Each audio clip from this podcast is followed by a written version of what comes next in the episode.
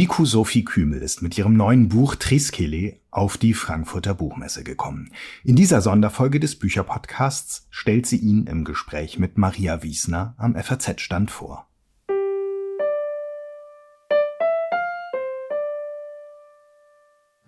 Ja, damit herzlich willkommen am FAZ-Buchmesse-Stand. Wir sprechen mit Miko Sophie Kümel. Vielleicht noch kurz zu mir. Ich bin Maria Wiesner, ähm, Redakteurin bei der Frankfurter Allgemeinen Zeitung.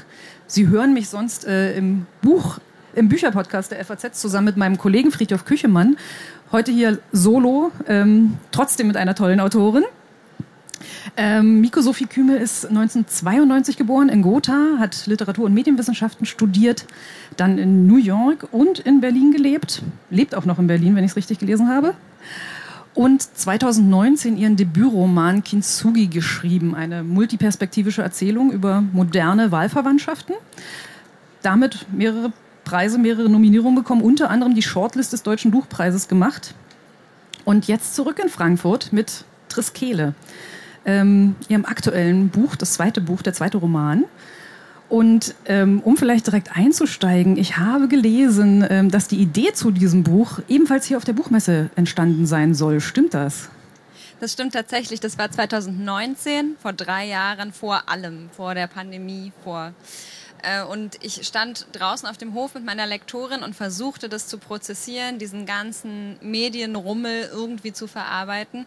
Und ähm, meine Lektorin sagte, du musst einfach überlegen, was dich als nächstes interessiert. Und ich sagte nur sowas wie, naja, ich hatte so eine Idee mit drei Schwestern und die sind aber ganz weit auseinander vom Alter und hatte nur diesen Halbsatz gesagt und meine Lektorin sagte sofort, ja, ja, ja, super. Und ich dachte, okay, übertreib's nicht. Und dann habe ich was anderes versucht, bin daran aber gescheitert. Und dann habe ich meiner Agentin erzählt, ja, ich hatte noch so eine Idee mit so drei Schwestern, die sind irgendwie weit auseinander. Und dann sagte meine Agentin, ja, ja, ja.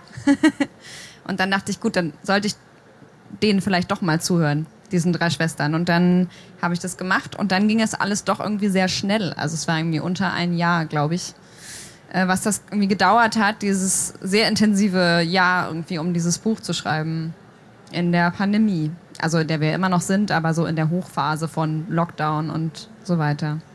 Spielt auch eine Rolle, da kommen wir gleich drauf äh, zurück. Vielleicht als erstes kurz zum Titel, weil ich glaube, das ja. Wort ist zwar deutsch, sagt aber den meisten wahrscheinlich gar nichts. Was ist Triskele? Ich sag jetzt immer, also ich bin zum einen, ja, genau die Autorin mit den komischen Titeln. ähm, die Triskele haben Sie aber alle schon mal gesehen. Das ist ein Dreieck aus drei Spiralen, die aus einer Mitte entspringen. Das ist ein sogenanntes Dreibein. Das gibt's schon seit ähm, dem Neolithikum in allen möglichen Kulturen über den Globus verteilt. Es bedeutet immer irgendeine Form von Dreiheit. Ja? Also verschiedenste Auslegungen und Lesungen gibt's davon. Vergangenheit, Gegenwart und Zukunft ist eine, Mädchen, Mutter, Greisin, eine andere, die drei Elemente. Also es gibt ganz verschiedene Bedeutungen.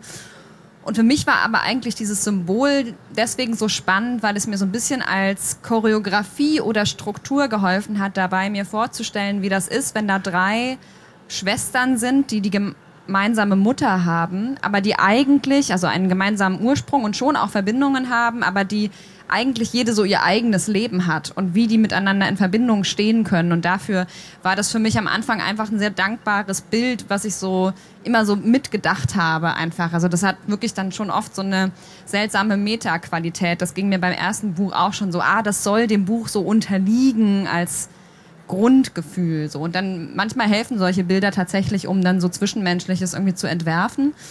Und ähm, tatsächlich gibt's die Triskele sogar in der Mikrobiologie. Also es ist wirklich eine Struktur, so wie auch diese Schneckenform generell, die in der Natur wirklich so vorkommt und die sehr stabil ist, erstaunlicherweise, obwohl sie so verschnörkelt ist.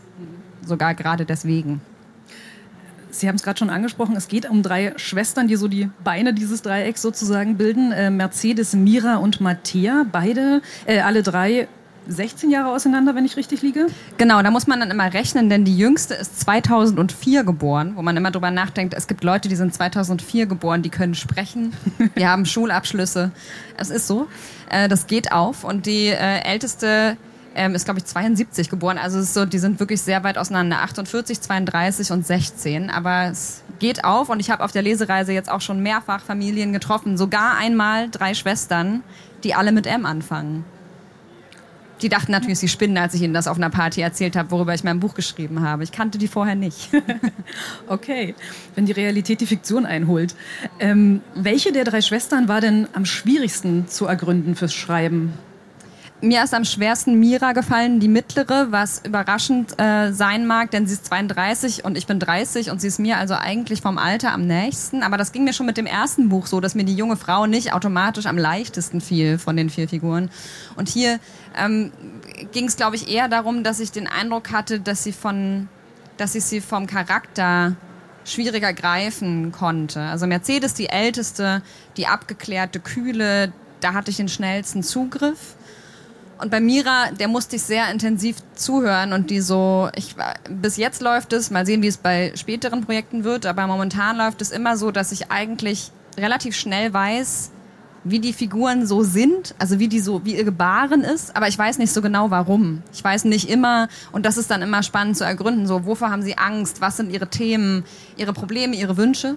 Und bei Mira habe ich wirklich eine Weile gebraucht, um da da reinzufinden und habe über sie aber vielleicht auch am meisten gelernt. Und dann war natürlich Matti, die 16-Jährige, auch eine Herausforderung, weil als 30-Jährige bin ich ja schon doppelt so alt wie eine 16-Jährige und äh, da kann man sich natürlich schnell in die Nesseln setzen. Das war also spannend rauszufinden, wie geht überhaupt so eine ähm, Teenager Gedankengänge und Sprache für mich zu formulieren, ohne dass das peinlich ist.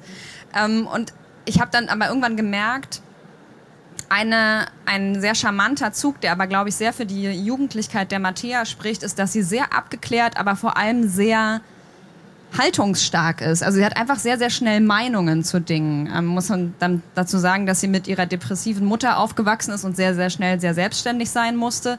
Aber ich glaube, die Jugendlichkeit liegt darin, dass eben noch nicht so dumm Spiro Spero irgendwie verinnerlicht ist, sondern eher immer der Eindruck, ich kann sehr schnell zu Dingen eine Meinung haben und weiß schon, wie die Dinge laufen und dann wird sie so immer mal auch widerlegt. Alle drei Frauen haben eigene Themen. Alle drei Frauen kriegen auch jeweils ein eigenes Kapitel. Also es ist das gesamte Jahr, nachdem die Mutter sich umgebracht hat. Damit geht's los. Ähm, jeder Monat wird von einer anderen der Schwestern erzählt. Ähm, sie erfinden auch für jede eine eigene Sprache. Also es steht nicht drüber, das Kapitel ist jetzt von Mattea, das ist von Mercedes, sondern man muss als Leser in dem Moment so ein bisschen sich in die Sprache reinführen, um dann zu entdecken, ah, okay, das ist jetzt Mercedes, die hier spricht. Ähm, also sehr mit, mit den verschiedenen Tönen dieser, dieser Schwestern wird auch gearbeitet und ähm, unter anderem dann auch beispielsweise bei der jüngsten, bei der Mattea, mit Chatprotokollen, mit, weil sie viel im Internet unterwegs ist, viel in, in, auf ihren eigenen Seiten sozusagen sich da ihre, ihre virtuelle, ähm, ihr virtuelles Leben aufbaut, also viel, viel mit Tonwechseln. Ähm, einige Autoren haben ja gerne so verschiedene Positionen, die sie ausprobieren wollen. War das bei Ihnen auch der Fall, dass Sie so verschiedene Blickwinkel auf Weiblichkeit, auf ähm, Berufsperspektiven, auf Körperlichkeit wird auch ähm, sehr viel diskutiert von diesen drei Schwestern, die alle ganz unterschiedliche Verhältnisse zu ihren Körpern haben. Ähm, dass das ein, ein Anspruch war, das in dem Buch umzusetzen oder was war so die, der Antrieb, die Grundidee? Ja, also das war definitiv eine mh, mm, Tatsache, die sich dann so ergeben hat, die mir sehr zu Pass kam. Also ich wollte schon gern jetzt über Frauen schreiben und auch Frauen Stimmen geben. Das habe ich im ersten Buch ja noch ein bisschen weniger gemacht und habe sehr aus männlichen Perspektiven erzählt. Und ich habe mich, glaube ich, lange davor gedrückt, weil ich ähm, genauso wie ich mich lange davor gedrückt habe, ostdeutsche Figuren zu schreiben, weil ich einen großen Wunsch habe, ähm, den Menschen, über die ich schreibe, irgendwie gerecht zu werden, nicht in Klischees zu verfallen etc. Und für mich hat das, glaube ich, so am besten funktioniert, indem ich wirklich versucht habe, ähm, das aufzuklappen und mm, durch diese verschiedenen Schwestern und ihre verschiedenen Sozialisierungen und ähm, nicht nur ihre Position in der Familie, so die jüngste, die mittlere, die älteste, sondern auch eine ist geboren und noch aufgewachsen, also hat zumindest noch pubertiert in der DDR, eine ist in der Wendezeit geboren und in den 90ern aufgewachsen und eine irgendwie scheinbar abseits von all dem ähm, das war schon auch eine Möglichkeit, aufzufächern, wie, wie unterschiedlich sich so Perspektiven irgendwie darstellen können. Und zum Beispiel auch der Umgang mit der äh, depressiven und schließlich suizidalen Mutter ist ja sehr unterschiedlich. Und ich glaube, das war so eine der Sachen, die mich an der Multiperspektivik äh, wieder interessiert hat oder warum mich das wieder zu dieser Multiperspektivik zurückgetrieben hat. Und ich glaube aber, dass sowieso das auch so eine Tatsache ist, dass wir in Gruppen, sei das zum Beispiel so ein sogenanntes zersprengtes Familienkollektiv, dass es sich immer lohnt, sich diese verschiedenen Perspektiven anzuschauen. Und es ist für mich auch der Luxus der Bücher, dass ich so reingehen kann in die Schuhe von verschiedenen Personen und deswegen auch Diskurse, Probleme, Beobachtungen und Dinge, die einem widerfahren, ähm, sehr unterschiedlich beleuchten kann. Und äh, tatsächlich sind die alle ja schon sehr eigenständig und eigenwillig und haben auch jede ihren eigenen zum Beispiel Feminismusbegriff äh, das war dann so ein charmanter Nebeneffekt, dass sich dann natürlich eine 48-Jährige mit feministischen Grundüberzeugungen und eine 16-Jährige nicht immer einig sind ähm, und ganz andere Dinge selbstverständlich sind. Gerade wenn es auch um, und das war mir auch ganz wichtig, wenn es zum Beispiel um die Versprachlichung von Körpern geht. Also mir war wichtig, wenn ich über Frauen schreibe, dann mache ich das nicht ästhetisieren, so wie das seit Jahrhunderten natürlich auch passiert, sondern dann will ich, glaube ich, auch gucken, dass es ja schon über Körperlichkeit schreiben, die mir nahe ist, ist schon ein bisschen wie sich selbst auch untersuchen. Und dann dachte ich, dann schreibe ich auch auf jeden Fall über das, wo ich als Mädchen gesagt bekommen habe, fass da nicht hin, red da nicht drüber, etc. Und, und klappt das eher auf. Und das ist dann zum Beispiel eine Perspektive, die sich mit der mittleren, mit der Mira so ein bisschen deckt, die eher so ein bisschen auf das Ausstellen des Körpers und mir, ich habe auch keine Angst vor ähm, scheinbar ekligen Themen und so. Und es geht natürlich nicht um ähm, ästhetisierte Körper, sondern es geht irgendwie es geht um Endometriose und um äh, Hysterektomien. Also es geht auch wirklich um so Körperlichkeitsthemen, von denen ich das Gefühl habe, wenn ich schon über Frauen schreibe, dann auch dann so. Also wenn ich so mich so fokussiere auf so diese drei Frauen, wobei Matti ja auch schon so ein, eher so eine so auf dem Weg, glaube ich, in so eine nicht-binäre Richtung ist, aber eben auch gerade erst am Anfang irgendwie der Reise in diesem in diesem Roman. Ein Punkt, auf den ich noch mal kurz zurückkommen würde. Sie hatten gerade schon gesagt, ähm, ostdeutsche Figuren auch. Sie sind 92 geboren. Ja. Ich bin ein bisschen, ähm, bisschen älter, noch kurz vor dem Mauerfall, auch äh, im, im Ostteil geboren. Und für gewöhnlich, wenn ich dann mich mit diesen Themen beschäftige, heißt es immer, na, da kannst du dich doch gar nicht mehr dran erinnern. Du hast das doch gar nicht mehr mitgekriegt. Ähm, wie viel DDR-Sozialisation kommt, die hier drinnen auch äh, ist und die, die sehr elegant drunter gearbeitet ist, gerade unter die Figur der Mercedes, der Ältesten. Wie viel kommt da so aus dem eigenen Erleben, eigenen Aufwachsen und wie viel musste nachrecherchiert werden und in Gesprächen vielleicht entdeckt werden mit Genau, das war tatsächlich natürlich so ein Buch, wo ganz viel Recherche einfach Gespräch ist. Also die härteste Recherche war wahrscheinlich den äh, ostdeutschen asiatischen Nudelsalat, das äh, Rezept meiner Mutter wieder rauszufinden. Der ist also original eingegangen.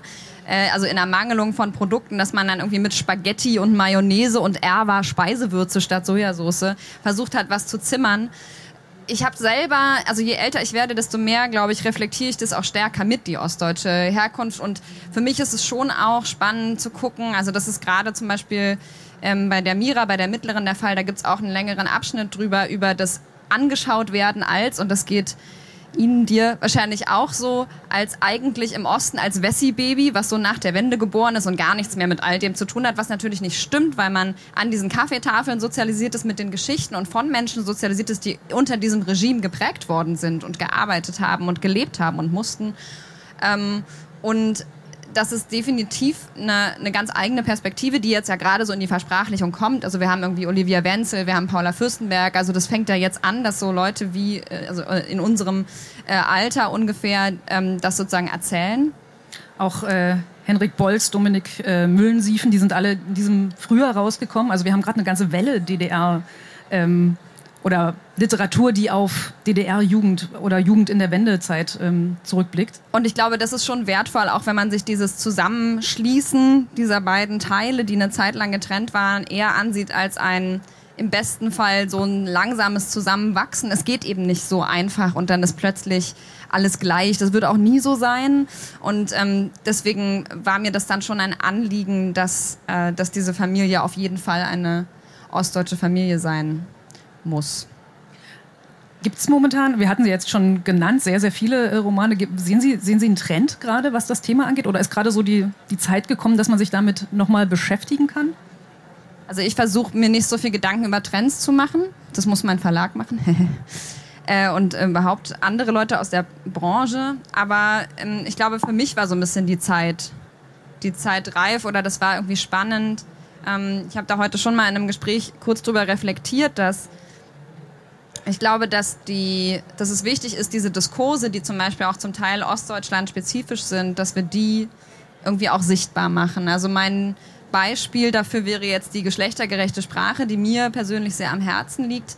ähm, und die in Ostdeutschland äh, an vielen Stellen nochmal anders sozusagen auch kritisch äh, rezipiert wird und wo ich im eigenen Kreis äh, und im Umfeld und in der Familie eben auch schon äh, Diskussionen geführt habe, wo ich dann darauf stieß, natürlich, wenn man 40 Jahre aufgewachsen ist in einem Erleben, in dem zum Teil Wörter verboten worden sind und Sprache dogmatisiert worden ist, dann hat man schon eine andere Sensibilität dafür, wenn dann jemand kommt und sagt, hey, können wir das noch sagen oder sollten wir nicht vielleicht lieber das sagen? Und ähm, das, ich finde, diese Skepsis ist ja eigentlich nachvollziehbar. Man müsste halt ins Sprechen kommen. Und ich persönlich sehe diese Diskurse aus meinem Privatleben in den Medien nicht so repräsentiert. Und das finde ich an der Stelle eigentlich schade. Und ich glaube, das ist ja auch eine, schon auch ein ostdeutsches Thema. Wie repräsentiert sind wir überhaupt? Wie, wer ist überhaupt da, der sozusagen nicht für uns spricht, aber der so die Themen irgendwie rausträgt und sichtbar macht. Und ich glaube, nur wenn man versucht, und da haben wir wieder die Multiperspektivik, wenn man versucht, diese verschiedenen Perspektiven zu verstehen, nur dann kann man ja irgendwie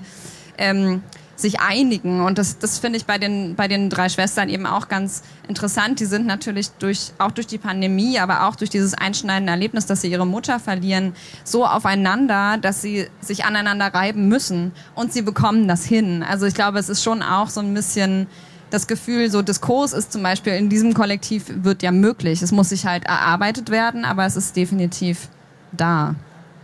Lockdown ist schon als Stichwort gefallen. Das Buch spielt ähm, während, während der Pandemie-Hochphase äh, in Berlin zu großen Teilen, einige auch in einer ja, nicht näher benannten ostdeutschen Stadt. Sachsen-Anhalt. Ah, okay. Den Punkt habe ich überlesen. also es steht auch vorne drin, ich kann das kurz einmal erwähnen, äh, damit man nicht zu verwirrt ist, gibt es den Erbschein vorne drin im ah. Buch. Und da ist nicht nur der Ort benannt, sondern auch die ähm, alle Figuren nochmal mit ihren Geburts- und äh, ja, mit ihren Geburtsdaten und ihrem Namen. So als kleiner, als kleine Anhaltspunkte, wenn man sich unsicher ist, welches Kapitel jetzt gerade von wem geschrieben ist. Welche Schwester nochmal die ist, die mit M anfängt? Ach so, das sind ja alle. ähm, haben sich selber im Lockdown auch geschrieben? Wie viel ist da an, an eigener Isolationserfahrung mit eingegangen? Weil halt viele Punkte auch gerade in diesem ganzen Erleben, was macht man, wenn man dann äh, zu zweit plötzlich in einer kleinen Wohnung äh, zusammenhängen muss und wo geht man noch raus, wenn alles geschlossen hat, wenn man eigentlich raus will? Wie viel ist da an, an, eigenen, an eigenem Erleben mit reingegangen? Ja, also ich würde nicht sagen, dass es so ein Thema ist, aber es ist eben das Sujet, glaube ich, in dem das stattfindet. Und ähm, das war, ich habe 2020 ähm, und auch noch 21 ja daran geschrieben und da war mir irgendwie klar, ich kann jetzt nicht so tun, als würde das gerade nicht passieren. Und dann, also die Mutter Mone bringt sich um in einem Schaltjahr und dann war irgendwie relativ schnell klar, dann ist es der 29. Februar ähm, 2020 und das ist sozusagen kurz ja bevor irgendwie die Pandemie wirklich losgegangen ist. Also so zwei Wochen später war das Tessin schon zu, einige erinnern sich vielleicht. Und das war dann irgendwie klar, dass ich das einschreiben muss. Also ähm, mir ging es dann nicht darum, irgendwie schon direkt das große, zu versuchen, das große Panorama zu entwerfen. Ich bin sowieso eher eine Millimeterarbeiterin. Aber ähm, das äh, mag auch in diese Art Text irgendwie mit eingeflossen sein, dass es irgendwie eine sehr introspektive Zeit natürlich auch war, auf eine Art. Ja. Wie definieren Sie Millimeterarbeiterin? Das ist ein sehr interessantes Wort. Also ich kann mir sonst immer keine Zitate von anderen SchriftstellerInnen oder überhaupt äh, klugen Leuten merken. Aber was ich mir gemerkt habe, ist Joan Didion, die gesagt hat, dass sie schreibt, um die Welt zu begreifen.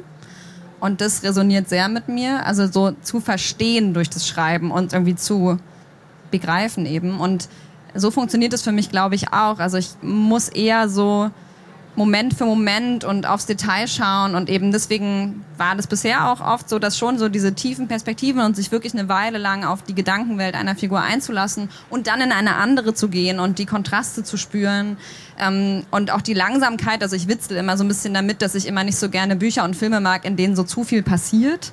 Das liegt aber mehr daran, dass ich nicht so ein Fan von Plot bin, sondern eher von ähm, inneren Vorgängen, von, von Metamorphosen, von langsamen Transformationen oder von eben von ähm, einer Abarbeitung, die nicht auf einen Höhepunkt und eine Auflösung und, ähm, und sowas abzielt, sondern eher langsamer ist und versucht zu verstehen. Wir müssen auch schon langsam zum Ende kommen. Apropos ja. langsam. Ähm, Triskelle erzählt wunderbar langsam von drei Schwestern, ist bei S. Fischer erschienen. Vielen, vielen Dank für das Gespräch. Ihnen vielen Dank und Ihnen vielen Dank.